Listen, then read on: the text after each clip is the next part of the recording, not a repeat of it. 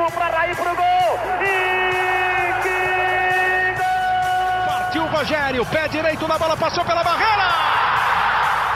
Gol! bola, posição legal. Mineiro bateu, bateu, bateu. Gol! Bom dia para quem é de bom dia, boa tarde para quem é de boa tarde, boa noite para quem é de boa noite e se você está nos ouvindo de madrugada, boa sorte. Eu sou Eduardo Rodrigues, setorista do São Paulo no GE.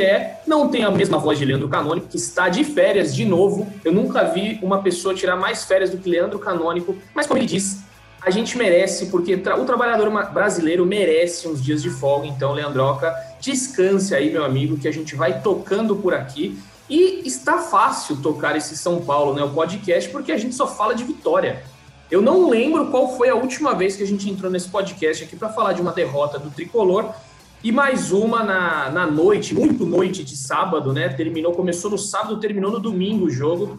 É, começou 10 e 15 foi terminar para mais de meia-noite. Um jogo que o São Paulo novamente passou com facilidade pelo Ituano, 3 a 0 fora de casa. O, o, Crespo utilizou muitos jovens da base ali e a gente vai comentar muito sobre esse jogo e também sobre o jogo da sexta-feira, porque você que nos ouve sabe que nós não fizemos o podcast no final de semana, a gente não estava com, com aquele quórum é, de qualidade para fazer, né? Tinha pouca gente trabalhando, então a gente não fez no final de semana, então a gente já vai falar dessa vitória também é, do São Paulo, que foi a sexta e a sétima no domingo à noite. Por isso, eu chamei os meus amigos aqui, José Edgar de Matos e Felipe Ruiz, o Praz, para me ajudar nesse bate-papo, um bate-papo que com certeza o tricolor está ansioso para saber nossas análises, opiniões, críticas. Será que tem crítica nesse time aí? Eu quero saber tudo. Então já passo o microfone aqui em ordem alfabética. Eu sou ruim disso, é Felipe, né? Primeiro é o Felipe. O F vem antes do J. Então, Praz. Diz que o F vem antes do J. E, e me, me explique quem para esse tricolor? Você tem essa resposta? Quem para esse tricolor? Porque tá impossível o time do Crespo. Tá impossível, Edu. É, primeiro, uma satisfação estar tá aqui de novo ao seu lado, ao lado de Zé Edgar, né? É impressionante esse começo do São Paulo, né? Desde 2012 que o São Paulo não acumulava sete vitórias consecutivas. De 11 jogos, o Crespo ganhou nove, empatou uma e perdeu só uma contra o Novo Horizontino lá em Novo Horizonte. E se a gente lembrar, ainda é um jogo que o torcedor de São Paulo reclamou bastante, um pênalti no Luciano que praticamente foi consenso de que foi pênalti. A Federação Paulista até emitiu uma nota se desculpando com, com o São Paulo, né? Então, o São Paulo ainda foi prejudicado pela, pela arbitragem. Eu acho que o Crespo, o grande mérito do trabalho dele até agora é o grupo do São Paulo, é a forma como ele está conseguindo usar todos os jogadores. Você falou de Cutia ontem, é, dos 23 jogadores relacionados, 17 eram formados em Cutia, incluindo o Hernanes, que, claro, já está em final de carreira, mas foi formado lá atrás pelo São Paulo. Dos 11 que estavam em campo, oito é, é, eram da base do São Paulo. Então, assim, o Crespo já falou que gosta de usar os garotos, já falou que não dá nada a ninguém, que eles estão fazendo por merecer é, é, essa oportunidade que eles estão ganhando. Ontem, a gente está gravando aqui na, na, na segunda-feira, então ontem foi um grande jogo do Liseiro, para mim foi o melhor em campo ali no meio de campo. Aliás, acho que o Liseiro é a grande notícia desse começo de ano relacionada à Cutia, porque é um jogador que ninguém botava tanta esperança, ficou muito tempo fora, né? Seis, sete meses fora e, tá, e voltou, tá jogando muito bem contra o Sporting Cristal, foi bem lá, agora de novo fez um bom jogo. Mas aí você vai ter o Rodrigo Freitas, que jogou muito bem, com personalidade, você tem o Galeano, fez o primeiro gol como profissional, a gente vai falar um pouco mais, tem um contrato só até o final do ano. São Paulo, se quiser adquiri-lo do, do Ruben U, do Paraguai, tem que pagar 600 mil dólares. Então, assim, o Crespo ele vai encontrando peças no elenco do São Paulo, vai conseguindo utilizar todo mundo. Ontem não teve Pablo nem Éder, dois jogadores importantes à frente, mas mesmo assim manteve o poderio de fogo. São Paulo foi um time muito ofensivo, quando tinha a bola era vertical, era é, é, levava muito perigo ao gol do, do Ituano e atrás, ao contrário, ao contrário do jogo contra o Guarani, quando ganhou de 3 a 2 o time reserva foi bem. A, a, o trio de zaga, Diego, Léo e o Rodrigo, que eu já falei, os três foram muito bem. O Perry, se contra o Guarani não foi tão seguro, agora contra o Ituano foi muito bem. Quando foi exigido, saiu bem do gol, fez defesas, se não grandes defesas, mas feio. Quando foi exigido, foi bem, foi seguro. Então, acho que o São Paulo começa a achar um corpo com o Crespo. É, ele tem, e agora ele vai poder rodar mais o elenco, já que o São Paulo garantiu a classificação no Paulista, vai enfrentar o Rentistas agora na próxima quinta-feira pela Libertadores. Você me perguntou quem para. A sequência depois é difícil. São Paulo tem Corinthians, depois tem o Racing, depois tem o Mirassol. Tirando o jogo de quinta, que acho que é mais tranquilo, depois o São Paulo terá jogo, jogos duros pela frente. Acho que vai ser o grande o grande teste para esse São Paulo do Crespo, Edu. Antes de passar para o Zé só, eu como cidadão cotiano, eu sempre defendo a cidade de Cotia. Eu vou falar de novo, Praz. Nesse podcast eu já falei várias. Não é cutia. Cutia é o bicho, é o animal. Você que está escutando aí já ouviu isso em outro podcast, porque o Praz não consegue falar cotia. Como, como, bom, como bom paulistano, eu tendo a, a falar o O com som de U. Como é. a gente fala com som de I, né? Mas já te peço desculpa pela sua nobre região. Eu tentarei é falar você, cotia nas próximas. Você, tá, você é da Moca, então não tem mais paulistano do que você, porque a Moca respira o, o ar de São Paulo, né? Então, é, eu vou te perdoar dessa vez, você você está liberado. E já passo a bola para o Zé aqui. Zé, já pode dar sua análise aí. Se você quiser falar da, do bairro que você está falando também, já fique à vontade. Eu falo, eu falo, primeiramente, né? Boa tarde, boa noite, boa madrugada ou bom dia para o torcedor ou torcedora São Paulino. É sempre um prazer estar nesses microfones, nesse podcast, ainda mais depois de um belíssimo plantão em que eu e Leandro Canônico, o trabalhador brasileiro que briga tanto pelos direitos do, do, do, trabalhador brasileiro. Ontem, eu e o Leandro Canônico fomos bravos guerreiros, ficamos até duas, duas e meia da manhã, encerrando todo o material de São Paulo que entrou na madrugada, que entrou na manhã de hoje. Então, boas férias, Leandro Canônico. Muito obrigado pela sua nobre companhia na madrugada e por esse plantãozinho gostoso que tivemos no fim de semana. E agora, falando de coisa séria, falando do jogo de São Paulo, acho que não tenho muito mais a acrescentar o que o Praz falou, porque é, eu até coloquei na nossa análise lá no GE que talvez uma das grandes notícias para o, para o próprio Hernan Crespo nesse começo de temporada e principalmente nessa retomada do trabalho pós-paralisação do Campeonato Paulista é que ele pode apostar com toda a segurança em Cotia, porque Cotia tem respondido com alto nível à expectativa e a confiança do Crespo. E porque são garotos que nesse calendário caótico que São Paulo jogou algumas vezes dois jogos no espaço de 48 horas, o Crespo precisou recorrer a esses garotos, esses garotos corresponderam não apenas em resultado, mas principalmente em desempenho. A gente já falou do Wellington, a gente já falou do Galeano e volta a falar do Galeano esse fim de semana.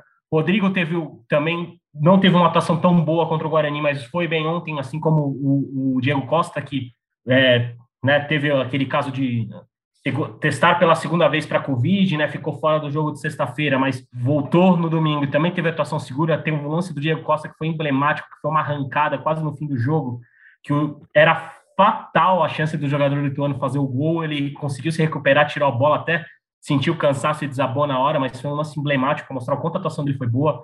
O PR recuperou confiança, foi bem em alguns lances, principalmente no primeiro tempo. Então, é, o Crespo recebeu reforços como ele gostaria e né, como São Paulo se planejou essa, com essa nova diretoria, mas os próprios reforços, os próprios nomes que podem é, dar uma, uma solidez a esse elenco estão lá, estão em Cotia, e eu acho que nesses jogos de Campeonato Paulista, né, que o nível é um pouco mais baixo do que a exigência normal de um brasileirão, é bom para esses, é bom esses meninos ganharem chance, ganharem espaço, ganharem cancha, porque é, é vai ser uma temporada longa, o São Paulo né, tem, tem, tem em desempenho em resultados mostrando que pode brigar por títulos e brigar por coisas grandes e vai precisar desses garotos. Esses garotos até agora estão respondendo da melhor forma possível. E isso é, acho que é a melhor notícia que o Crespo pode ter recebido. Aliás, é, é, é acho que vocês vão concordar, vocês que também estão sempre nas coletivas do Crespo, é visível o brilho no olhar que o Crespo tem para falar do elenco do São Paulo. Ele fala do elenco, ele fala da, da competitividade de todos. E os jovens estão muito inclu incluídos nisso, porque, como, como o Praja adiantou, foram oito que começaram o jogo ontem, foram 17 relacionados. E se o Crespo está tão satisfeito do elenco, passa principalmente pelo nível do jovem de Coutinho. É, eu acho que o fundamental nesse trabalho, né, uma, uma opinião minha, é, não, é uma, não é uma apuração, porque eu acho que isso daí não tem nem como a gente apurar se é uma verdade ou não, é que o Crespo e a comissão, até tuitei isso, né, eles souberam utilizar muito bem esse tempo de paralisação. É, foram aí 20 dias de treino e ali a comissão, eles conheceram os jogadores, eles conseguiram fazer alguns treinos, é, alguns jogos treinos entre base e titular, os, os profissionais, né, base profissional. Então eles puderam ver Vitinho, puderam ver Natan, puderam ver Juan, puderam ver é, o Thales, que eles se impressionaram muito, Patrick Lanza, que já jogava bastante com, com o Diniz, né? Ele foi, foi quase um profissional com o Diniz, que ele não saía dos profissionais. Então, o Patrick é um jogador muito adorado, então o Crespo pôde conhecer. E além disso, ele conseguiu testar formações, ele colocou Galeano como ala, ele colocou Daniel Alves como ala, colocou o Vitor Bueno como centroavante. Então ele foi encontrando algumas posições para jogadores, algumas formações com três zagueiros, sai três zagueiros, faça uma linha de quatro. O Léo virou lateral esquerdo no jogo na sexta-feira, ele entrou como lateral esquerdo no lugar do Reinaldo, pode jogar como zagueiro. Enfim, a comissão soube muito bem analisar tudo que eles tinham em mãos. E eu acho que isso está surtindo efeito hoje. Então, eles colocam ali um time base e o time que sai duas peças, três peças, não desfigura, porque todo mundo sabe o que tem que fazer. É, a gente viu aí na Libertadores, a gente ficou surpreso. Putz, ele vai colocar Lisier e Benítez no lugar do Igor Gomes do Nestor. O Nestor vem pra caramba. Todo mundo se perguntou por quê. E aí você vê que os caras entram e não, não cai o nível. Às vezes até leva, né? Porque o Benítez, para mim, hoje está jogando muito mais que o Igor Gomes. O Igor Gomes, de todos os garotos, para mim, é o que está jogando menos. É, se tem uma crítica a fazer esse time, para mim ainda é o Igor Gomes. Ele não se encontrou. Esperava muito mais dele, pelo que o time tem rendido, era para o Igor Gomes estar tá voando, era para o Igor Gomes está melhor do que está. Não, não, tá ruim, mas também, para mim, não está no nível que eu espero de Igor Gomes. Eu acho que ele pode dar muito mais ao São Paulo e vai crescer. Mas, enfim, não sei se vocês concordam com isso, se, se essa, essa temporalização foi importante e como vocês analisam hoje. Eles têm o grupo na mão, né, no meu modo. Não sei como vocês analisam essa situação. Edu, Edu, eu assino embaixo do que você falou do tempo de paralisação, e aí diz muito é, sobre a importância do tempo aqui no Brasil, né? A gente é, é, campeão em fazer crítica. No momento, os dois técnicos finalistas da Libertadores está, estão, estavam contestados no Brasil. Um acabou de sair, o outro falou que se o problema for ele, ele sai. Então, assim, a gente não dá tempo, a gente não espera e a gente quer que, que os elencos joguem um futebol é, maravilhoso sem tempo de, de, treino. Você vê que o Crespo teve um mês para treinar e o São Paulo, como você falou, apresenta uma cara, apresenta um padrão. Foi até a primeira resposta do Crespo na coletiva de ontem. É, o São Paulo muda peças, muda nomes e mantém a rotina, mantém os três zagueiros que sabem sair jogando. Ontem foram os três jogadores que mais trocaram passes do São Paulo. Só que não são só passes laterais, são passes verticais. A jogada começa do zagueiro. Você vê os alas, talvez sejam os jogadores mais importantes desse esquema, que eles o tempo inteiro chegam ali de fundo, o tempo inteiro se apresentam, o tempo inteiro é, oferecem ali é, formas de ataque. Você brincou que, que aí a sua, a sua era opinião e não informação. Uma que eu apurei a semana passada, duas pessoas do São Paulo me falaram, uma delas um jogador que eu gravei, sobre os estilos dos últimos técnicos do São Paulo, Diniz e Crespo. E aí não é falando quem é melhor ou pior, não é fazendo juízo de valor, é mais é, caracterizando como cada um é. Crespo, o, o Diniz era um técnico que trabalhava muito no limite, ele levava os jogadores à pressão o tempo inteiro. Surtiu resultados muitas vezes, como muitas vezes também não surtiu e, e, acabou explodindo o cenário. O Crespo já é um técnico que é o tempo inteiro no diálogo, o tempo inteiro é, de uma forma de orientar. A gente lembra até de um vídeo que viralizou dele explicando para o Daniel Alves no treino como que o Daniel Alves tinha que dominar a bola já em progressão, já virando. É um técnico que opta muito mais pelo, pelo diálogo, pela forma de falar. É, tanto que me falaram que o clima está muito bom com a comissão argentina ali. O São Paulo hoje vive um clima agradável, todos os jogadores gostam do Crespo, gostam da comissão, rola uma interação muito boa, não só com o Crespo, mas com todos da comissão. Então, acho que o São Paulo vive uma ótima fase dentro de campo e uma ótima fase fora de campo, com o clima que a comissão toda argentina trouxe para o bastidor do São Paulo. É, o que, o que até reforçando o que o Prazo falou, os relatos que a gente tem é que o clima está mais leve no Morumbi está mais leve no CT da Barra Funda. E é muito pelo trabalho do dia a dia e a postura da comissão técnica do São Paulo. A gente vê até na, na questão comportamental no dia a dia dos jogos, né? em, em, comparação ao Crespo e ao Fernando Diniz. Então, quero dizer quem está certo e quem está errado, mas os relatos que a gente tem é que é um clima muito mais leve em 2021 do que em 2020 no São Paulo.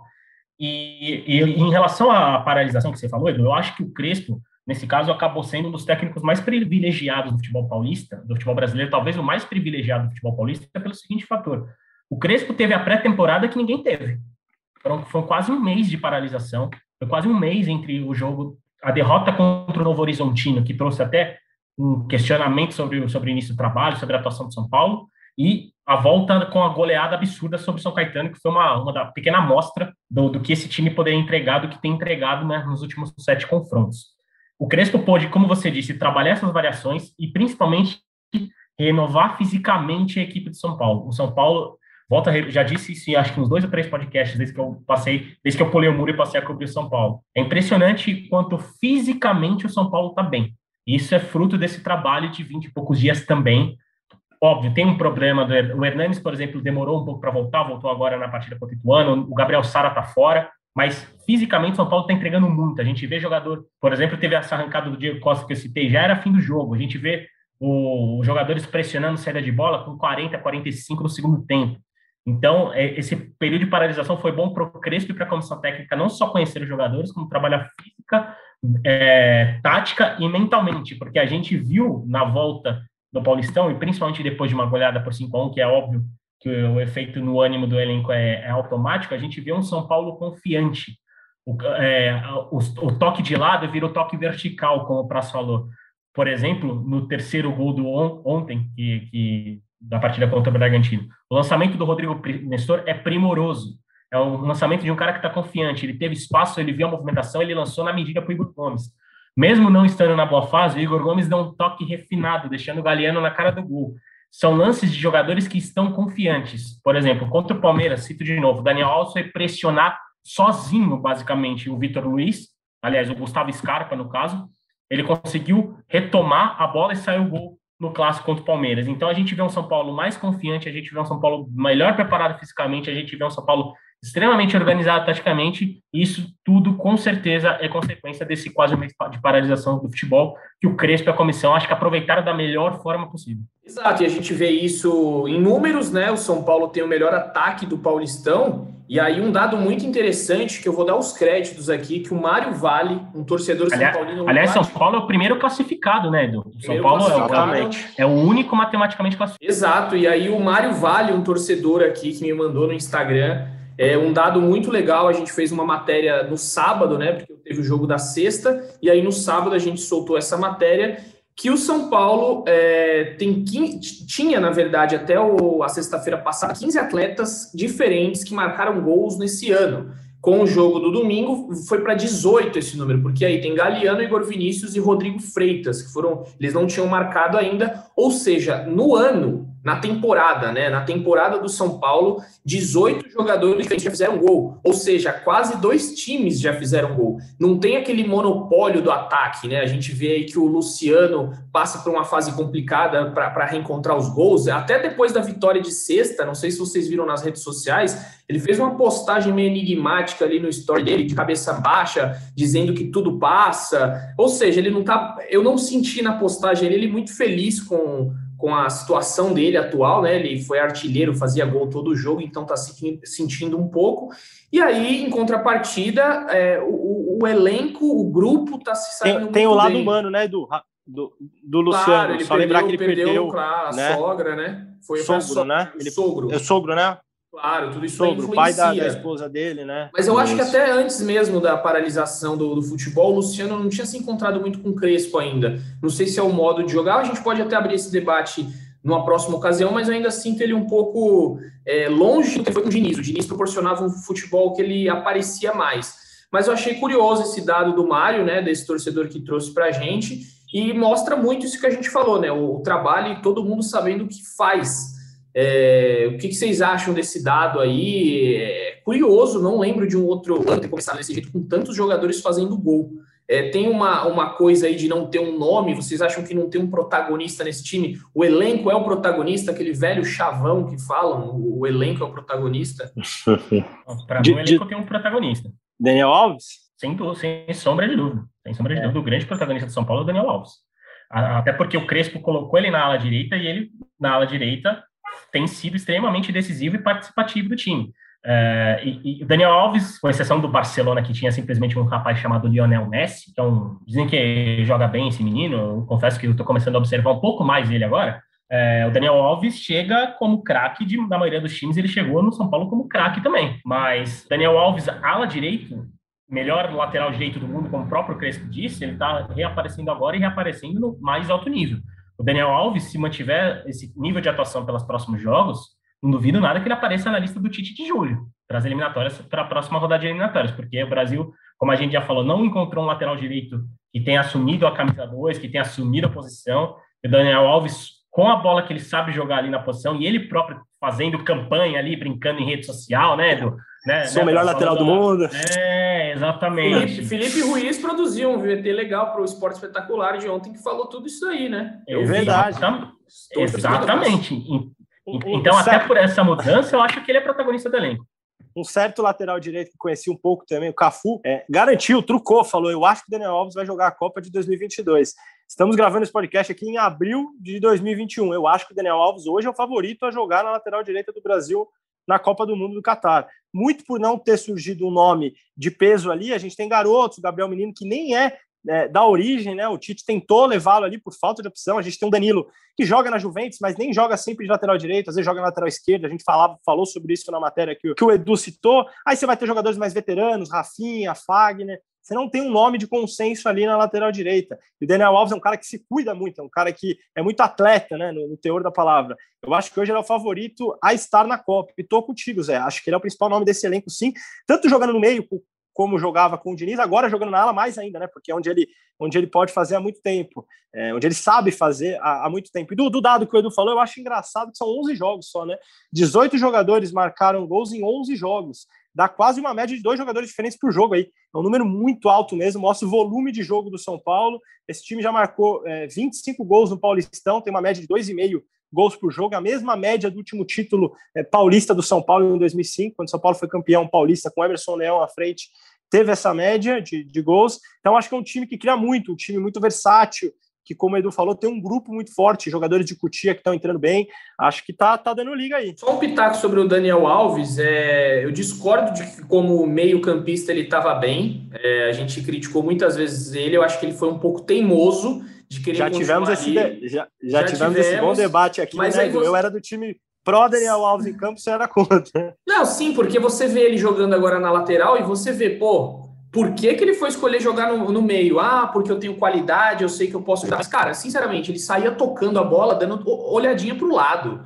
Ele perdia muita bola no meio de campo porque ele não tem a proteção de pivô aqui. Ele recebia a bola de costas muitas vezes, quando ele ia virar, ele perdia a bola. Então eu não acho que ele foi um bom meia, sinceramente, é, ele tem muita qualidade, tem muita técnica, mas cara, o que ele faz na lateral, aquele passe de sexta-feira, do jogo de sexta, foi um absurdo que ele fez. Pornográfico. Nossa, demais. Não, é, ele encontrou um corredor ali, o Vitor Bueno, o Vitor Bueno se projetando, tem um passe de três dedos, aquilo ali não é qualquer um que faz, desculpa. Então, Daniel, se você, você não, não nos ouve, provavelmente você não nos ouve. Olha, mas olha, sei, o jogo ele tava sei, vendo, né? O jogo tava ele tava vendo, vendo no celularzinho, porque ele não tem televisão.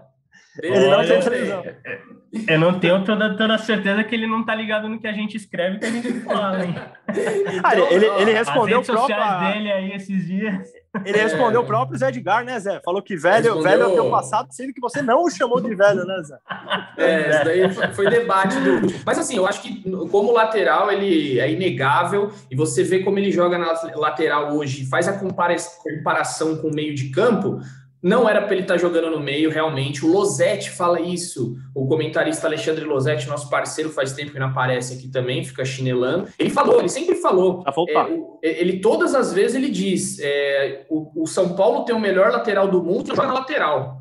Ele sempre bateu nessa tecla. E ele estava coberto de razão, porque a gente viu o que está acontecendo agora.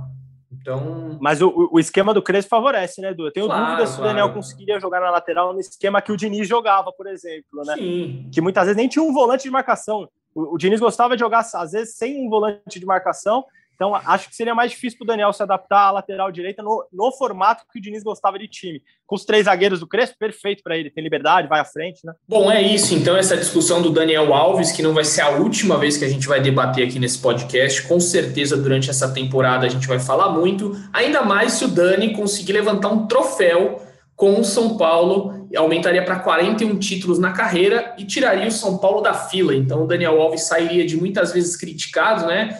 É, a torcida já pediu para ele voltar até para a Bahia, então pode ser que ele é, faça, faça as pazes com a torcida São Paulina e com a torcida brasileira, quem sabe, pegando aí uma convocação. Mas agora tem um outro cara aí que este não, não é que pode ser ídolo, ele é um ídolo, só que ele anda um pouquinho. É, esque, não esquecido, né? Mas ficou muito tempo fora por lesão, encontra dificuldades aí para é, retomar o melhor futebol. Toda vez que ele tem uma sequência, ele se machuca. A gente está falando aqui de Hernanes, que retornou no último domingo de uma lesão, né? O São Paulo falou que foi dores musculares, mas dores musculares duas ou três semanas, eu acho que não era muito bem uma dor muscular. É, o São Paulo tem, a, tem tomado essa iniciativa de falar que é dor muscular, a gente não sabe ao certo é, se foi realmente, né? Mas enfim, se está dito pelo São Paulo, a gente acredita. É, então, Hernanes é, teve essa, essa, esse problema aí, vamos dizer assim, ficou um tempo fora e retornou no último domingo. Você, Zé Edgar, que estava fazendo jogo ontem da sua humilde residência, é, o que você tem a dizer do retorno de Hernanes? É, muitas vezes é, retorna um pouco ainda fora de ritmo. O que, que você viu do profeta? Profetize José Edgar. Ah, cara, ah, olha aí, só, só um, um, um, porém. Eduardo Rodrigues mora quase em Nárnia, né, amigo ouvinte? Ele profetizou há mais ou menos umas, uns 20 minutos, um pouco antes da gente começar a gravar o podcast, e começou a chover né, na casa dele. E, e a chuva já chegou à civilização, viu? Só apenas para avisar, aqui no bairro do Brás já está caindo. Olha só. chove muito a na água, Moca também. A água chove, de Cotia. Chove muito aqui a água de... no bairro do Brás a água de Cotia ela tem um que a mais, assim, vocês veem, né? Os made in Cotia são diferenciados. E, então... e, e, obviamente, e, obviamente, o internauta, o, o, amigo internauta não vai ouvir, mas a minha mulher, a Lívia, saiu correndo aqui por causa da temperatura da chuva para tirar a roupa do varal. Então, ao vivo é assim mesmo, né? Mas vamos, vamos seguir para falar do Hernandes. Cara, é, é difícil analisar, né? Depois de, tanto, de um período tão longo, né?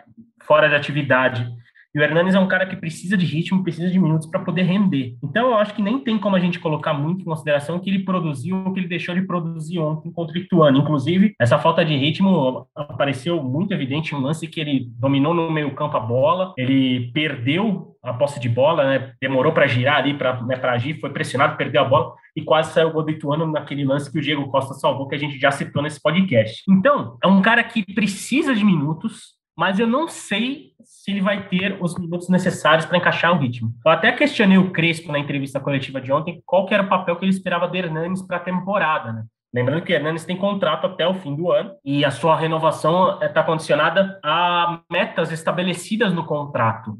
Então, e é uma renovação automática no caso. Então, o Hernanes, para renovar o contrato com o São Paulo, vai ter que atingir algumas metas estabelecidas é, no seu atual compromisso com o clube do Morumbi. Então, mas o setor de meio campo de São Paulo está muito seguro. Tem tido muitas opções e opções jovens e opções mais frescas nesse início de temporada. Óbvio que o Hernanes é um cara que, é, em jogos mais cascudos, é aquele cara experiente que vai, vai entrar, pode ser utilizado se pegar ritmo e se retornar, retomar, por exemplo, o nível de 2017, por exemplo. É um cara que vai ser titular de São Paulo, mas ele não tem dado amostras e até parece que está desgastado fisicamente, né? Para poder reencontrar o grande nível e ser o Hernanes que o torcedor de São Paulo sempre quis. Porém, é um cara que precisa ter no elenco, ainda mais em um ano em que o São Paulo parece prometer coisas positivas, mas ao mesmo tempo essa promessa de coisas positivas automaticamente vai gerar uma pressão enorme diante desse elenco, um elenco que a gente já citou várias vezes aqui, é um elenco formado por muitos jovens. Hernanes é um cara que conhece São Paulo, mas o Hernanes é um cara que eu acho que não vai ter mais o papel decisivo dentro de campo no São Paulo principalmente nos jogos mais cascudos, nos jogos grandes, por conta dessa questão física. Eu aguardo uma sequência maior para a gente ver o quanto útil o Hernanes vai ser com a bola no pé. Vai ser útil para o elenco como um jogador decisivo que ele é. Mas só a presença do Hernanes no dia a dia, entrando alguns minutos, dando ritmo e, e ajudando toda, toda a comissão técnica a entender o que é o São Paulo já é positivo.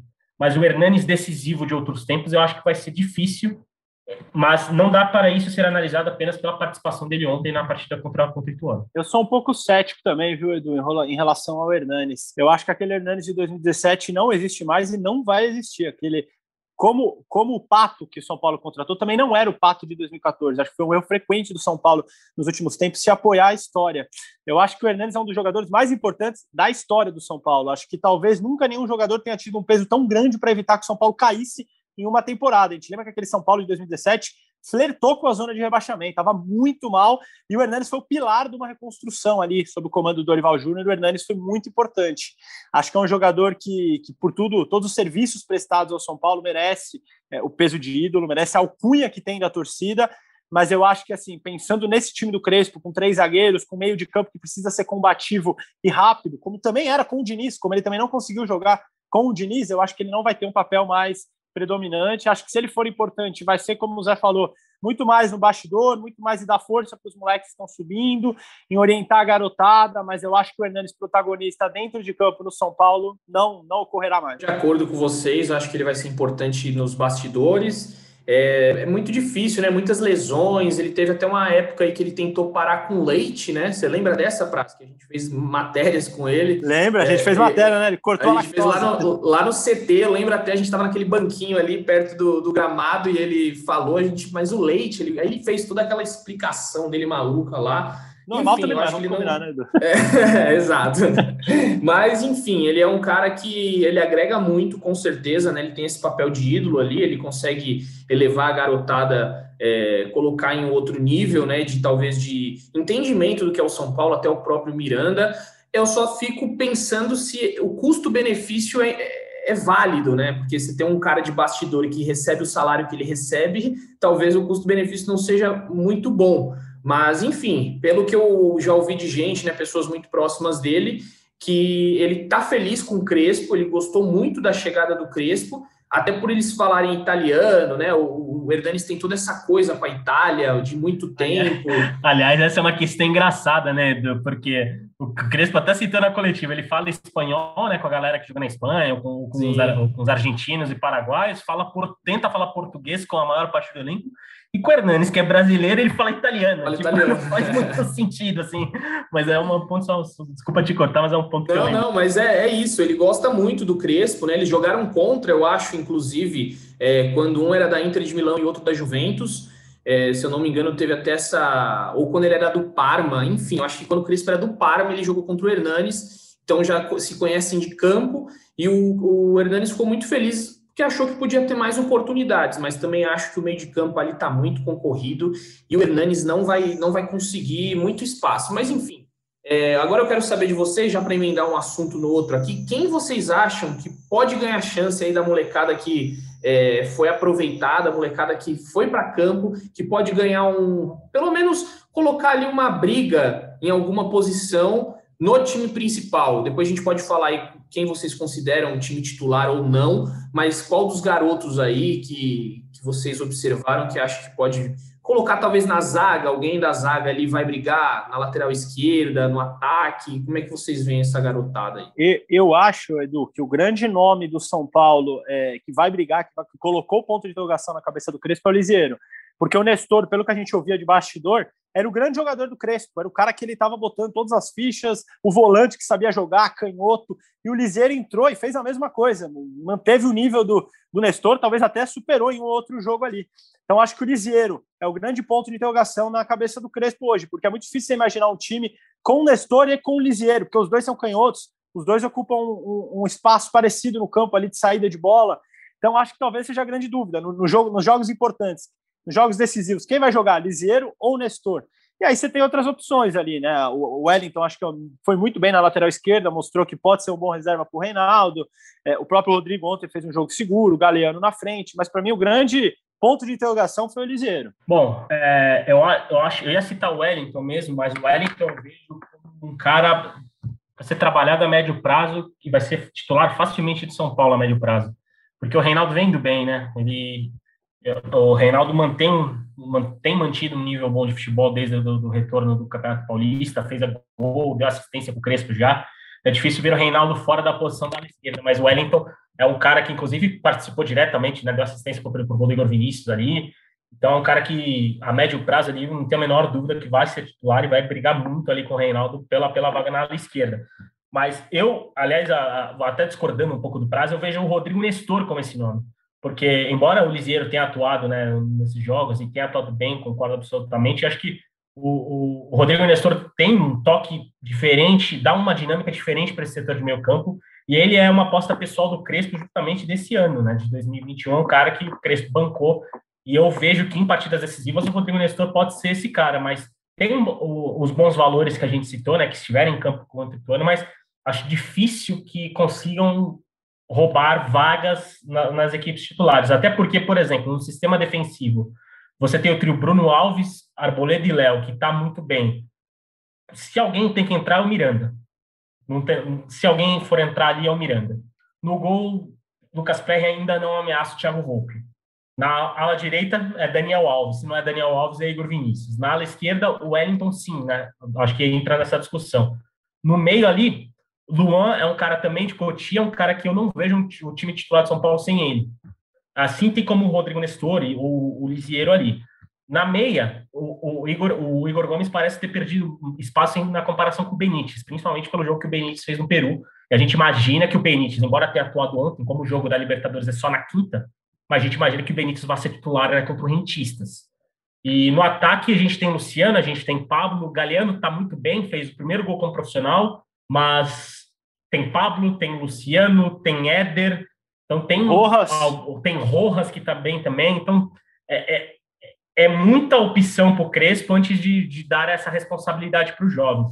Mas é até bom para esses jovens terem essa, essa menor responsabilidade, não abraçar tanto né, o profissional, diríamos assim, porque essa substituição vai, vai sendo natural. E aí a gente vai, vai bater, aí eu vou bater nisso que eu falei. Eu vejo que é um caminho natural a médio prazo o Wellington ser o titular da ala esquerda, da lateral esquerda de São Paulo, mas é, o Crespo tem opções, ganha reforços justamente para não depender desses garotos, porque numa reta decisiva, num jogo mais cascudo, pode fazer a diferença.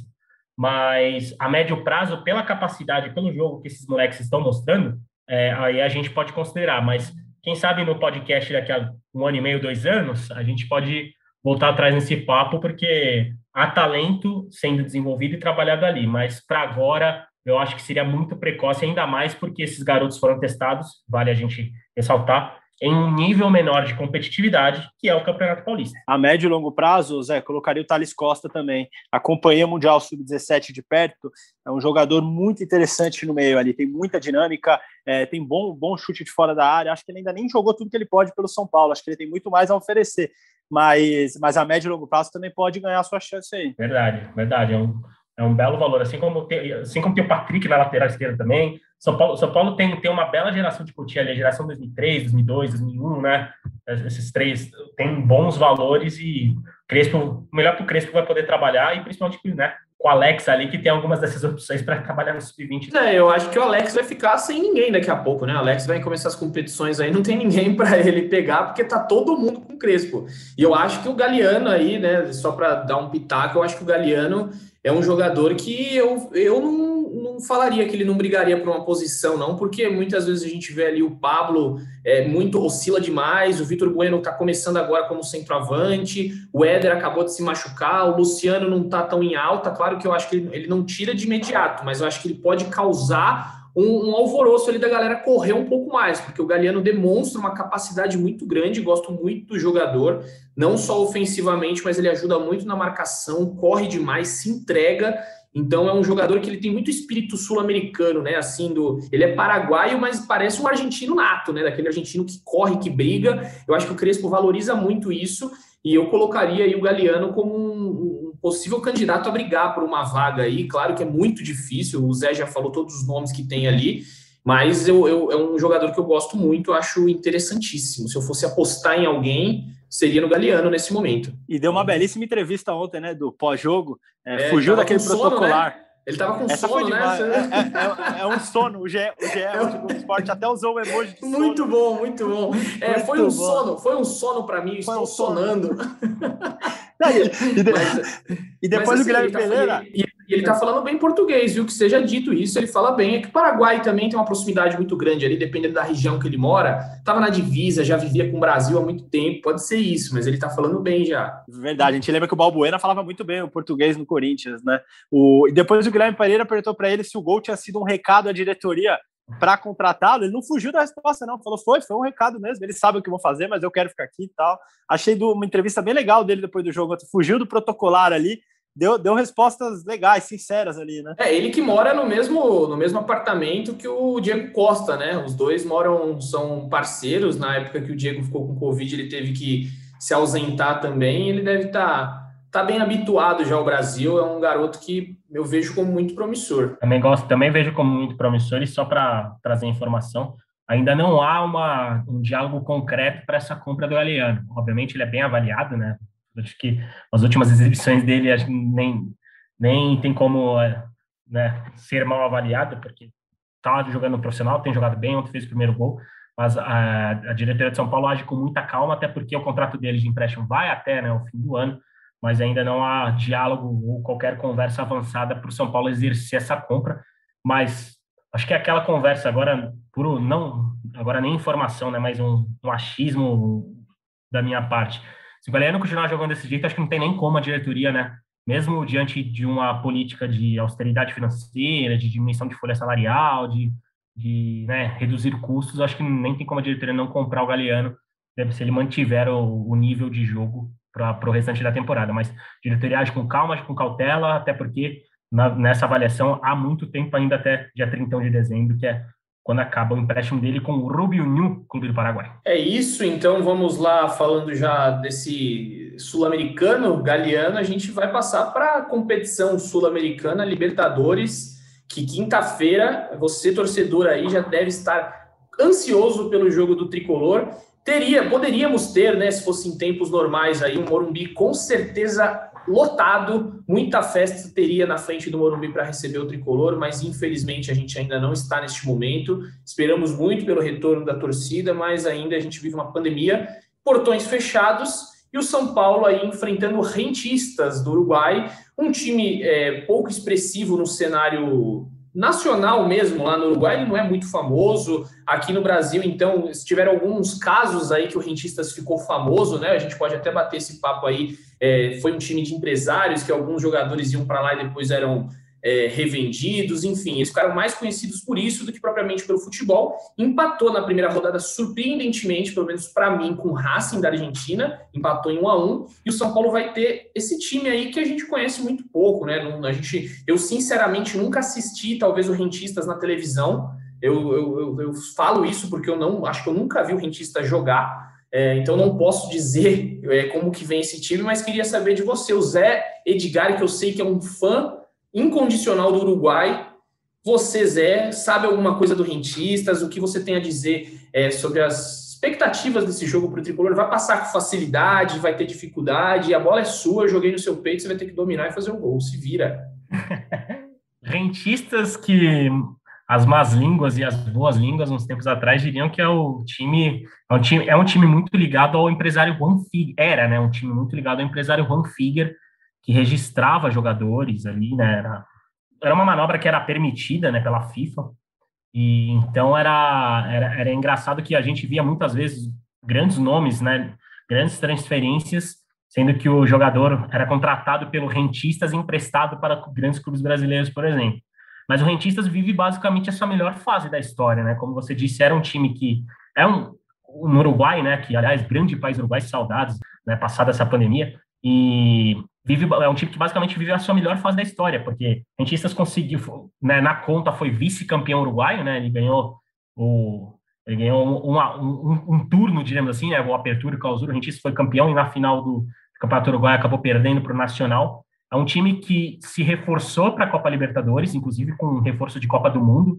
O Jonathan Oretaviskaya, meio atacante, que jogou a Copa do Mundo de 2018, né? Inclusive, se eu, se eu não me engano, se não me falha a memória, estava naquele jogo contra a França, né? Que foi o jogo que eliminou o Uruguai da Copa de 2018. Ele chegou para reforçar o Rentistas na Libertadores e é um, um, uma equipe que acabou perdendo seu treinador, né? O responsável pelo, pelo, pela grande campanha da temporada passada não está mais. Inclusive, assumiu um técnico de 29 anos agora. Deixa eu até dar um Google aqui para pegar o nome dele. Técnico rentistas, 29 anos. Enquanto isso, o internauta aqui nos ouve. Martim Varini. Martim Varini, técnico de 29 anos. Então, é uma equipe que vive o seu melhor momento. Surpreendeu o Racing na primeira rodada.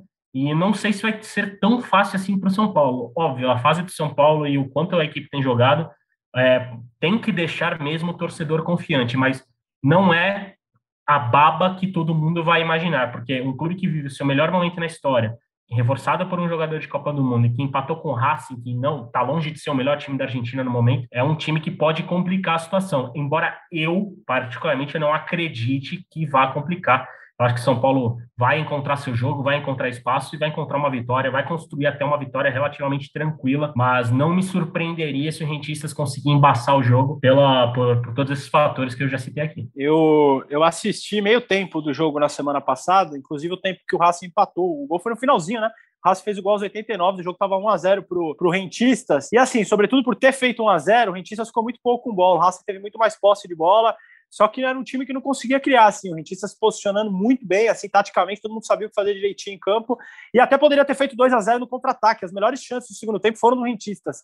E, e o Racing, no, no, no, fim do jogo, empatou e fez 1 a 1 é, um papo com o Léo Lepre, nosso especialista em Sudamérica, aqui, futebol sul-americano, ele já tinha cantado sobre a fase dura do Racing, né? O Racing é um time, é um time que vive muitas dívidas, é um gigante da Argentina, mas que está que tá muito endividado, que faz uma campanha apenas mediana no Campeonato Argentino e que, que se bobear vai passar puros nesse grupo aí, porque o São Paulo, é, se seguir jogando da forma que está jogando, deve ser o, o primeiro colocado do grupo. Eu tô com o Zé, acho que o São Paulo deve ganhar do Rentistas no Morumbi. Também acho que não vai ser uma baba, acho que o Rentistas deve vir fechadinho, tentando explorar os contra-ataques, como fez jogando em casa contra o Racing, mas é um time muito organizado. Então o São Paulo é, deve ter alguma dificuldade para criar ali, para fazer as suas as suas investidas na frente. Então, acho que a vitória contra o Esporte Cristal foi fundamental para o São Paulo. A gente lembra que o Esporte Cristal é o campeão peruano, atual campeão, é um time que estava há seis meses sem perder uma partida, então, assim, é uma vitória muito importante, porque a gente imagina que o São Paulo deve ganhar do esporte cristal no Morumbi também, é um resultado normal. Então, já arrumou um resultado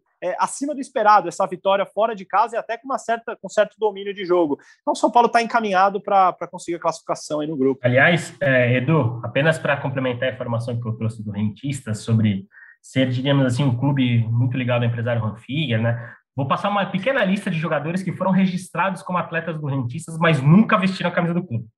O atacante Hulk, hoje no Atlético Mineiro, foi jogador do Rentistas, mas nunca jogou no clube. O atacante Walter, que hoje está no São Caetano, também foi jogador do Rentistas, mas nunca esteve no clube. O lateral esquerdo Felipe Luiz, quando foi para o Real Madrid em 2005, ele foi cedido pelo Rentistas, a transferência passou pelo Rentistas. O atacante Thiago Ribeiro também foi jogador do Rentistas. E só para explicar, por que, que era comum essa prática em relação a Rentistas e em relação ao Juan Figuer?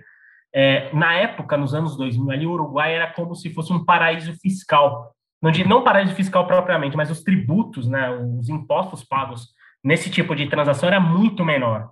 Então valia muito a pena para a gente e para clubes, inclusive, fazer esse meio campo, né, registrar o jogador como jogador do rentistas, né, principalmente, é, e vendê-lo a partir a partir do rentistas. Os impostos eram muito menores. Isso fazia todo mundo lucrar mais com as negociações. Tá aí a informação clara, precisa do Zé, que já explicou por que, que isso acontecia, né? Os impostos muito baixos, um paraíso fiscal que era o Uruguai. Perfeito, então a gente vai ver o que vai acontecer aí na próxima quinta-feira. Tricolor podendo dar um passo importantíssimo na classificação para a Libertadores, né, para as oitavas de final. Lembrando que na edição passada foi eliminado na fase de grupos, muita gente considerou um vexame. Tudo bem que ali tinha o Binacional, um time bem fraco do Peru, a LDU e o River Plate. Era um grupo um pouquinho mais complicado do que esse desse ano, mas o São Paulo tem tudo aí para fazer 16 pontos pelo que a gente analisou. E aí, para a gente fechar nosso podcast, eu quero saber é, de você, Praz, porque na, eu lembro que há duas, alguma semana atrás, ou duas, você tinha jogado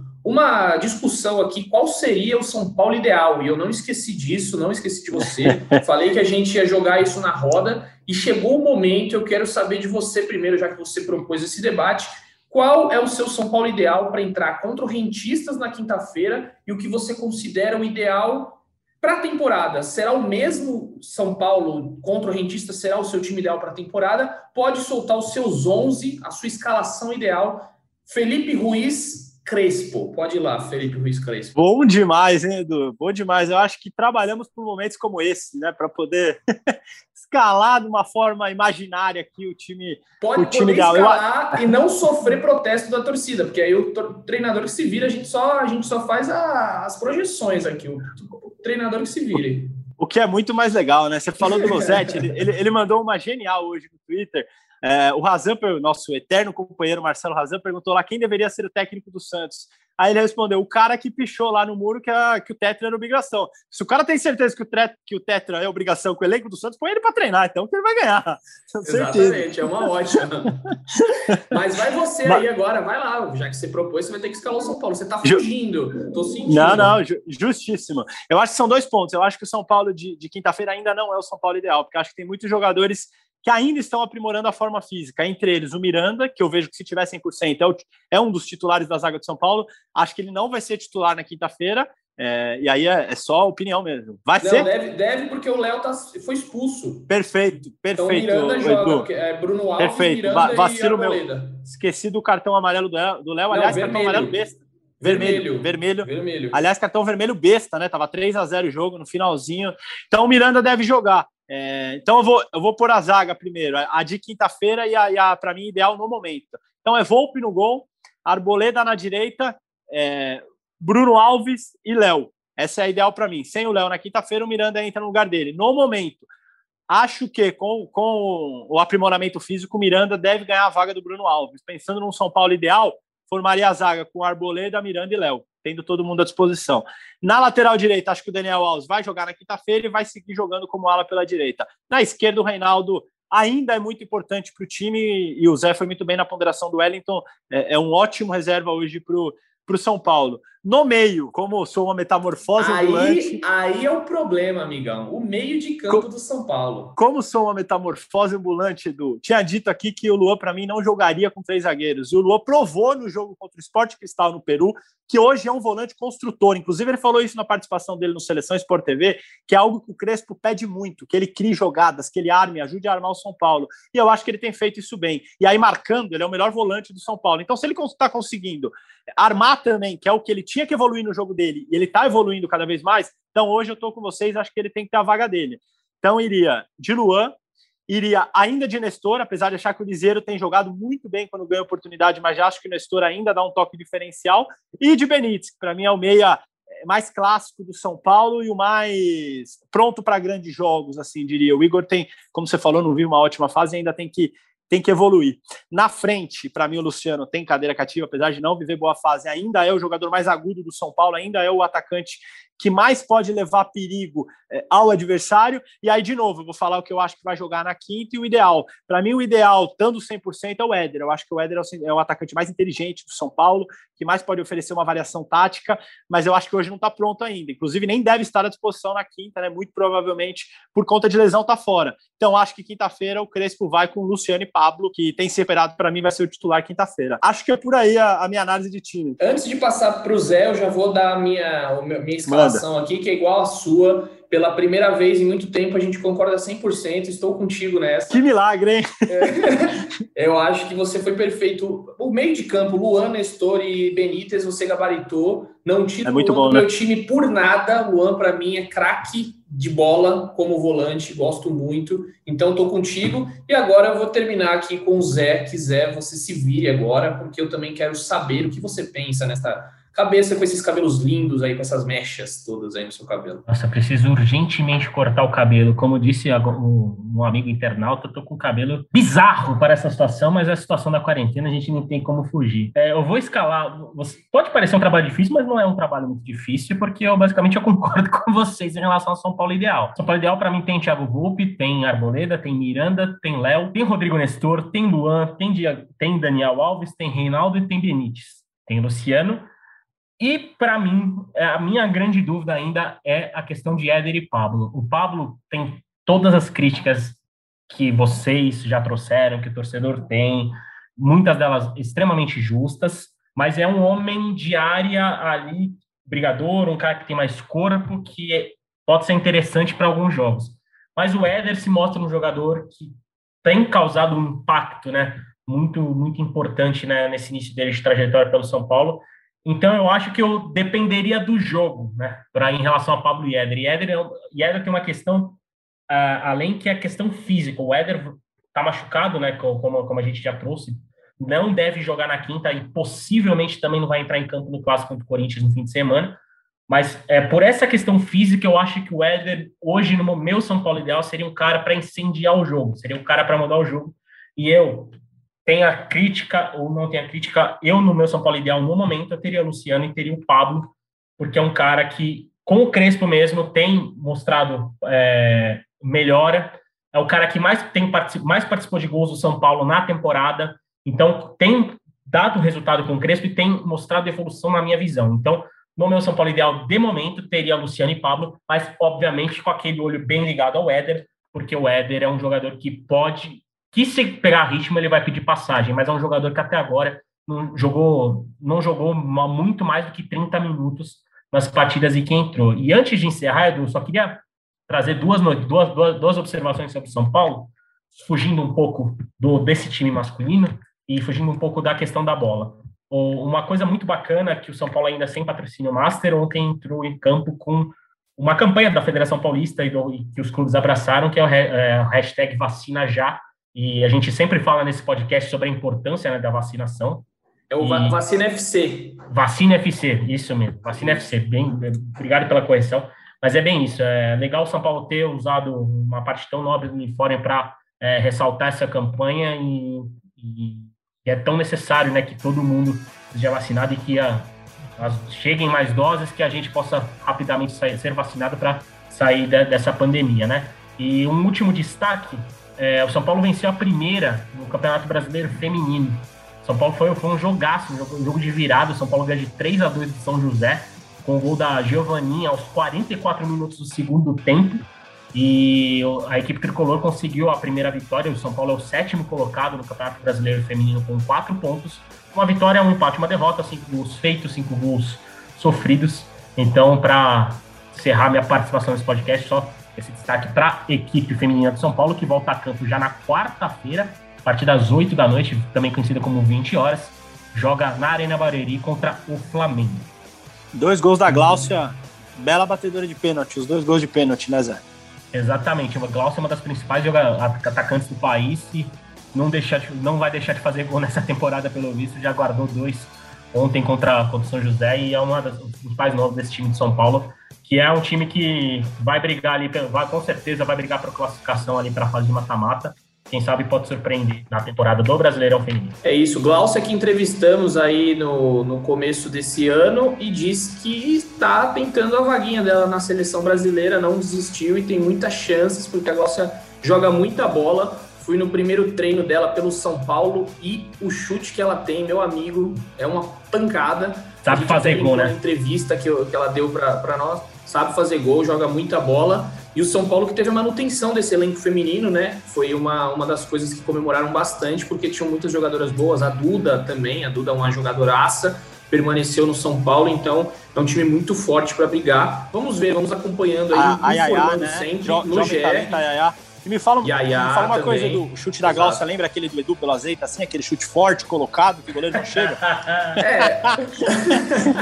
a Glaucia, deixa com a Glaucia que ela é muito, ela é muito mais bola, ela entende do, ela entende do traçado, eu sou apenas uma enganação. As, deixa com a Glaucia que ela entende. Azeita é o nosso time aqui da, da Globo, que a gente disputa a Copa CS da imprensa. Exato. Bom, Braz, brigadão aí mais uma vez. Zé Edgar, muito obrigado pela participação de vocês. Sempre uma honra estar aqui, é sempre bom. Você que está nos ouvindo deve estar ouvindo um barulho de, de bateção aqui, é porque estão fazendo uma obra. Estamos de home office por conta da pandemia, então você me perdoe, você que teve que aguentar essas batidas aqui, mas foi por um bem maior, foi para falar do tricolor então, amigos, muito obrigado. Voltamos logo depois do jogo da Libertadores, quem sabe aí com uma vitória do tricolor encaminhando essa classificação para Libertadores. Eu fico por aqui mandando um beijo no coração e um abraço na alma de cada um de vocês.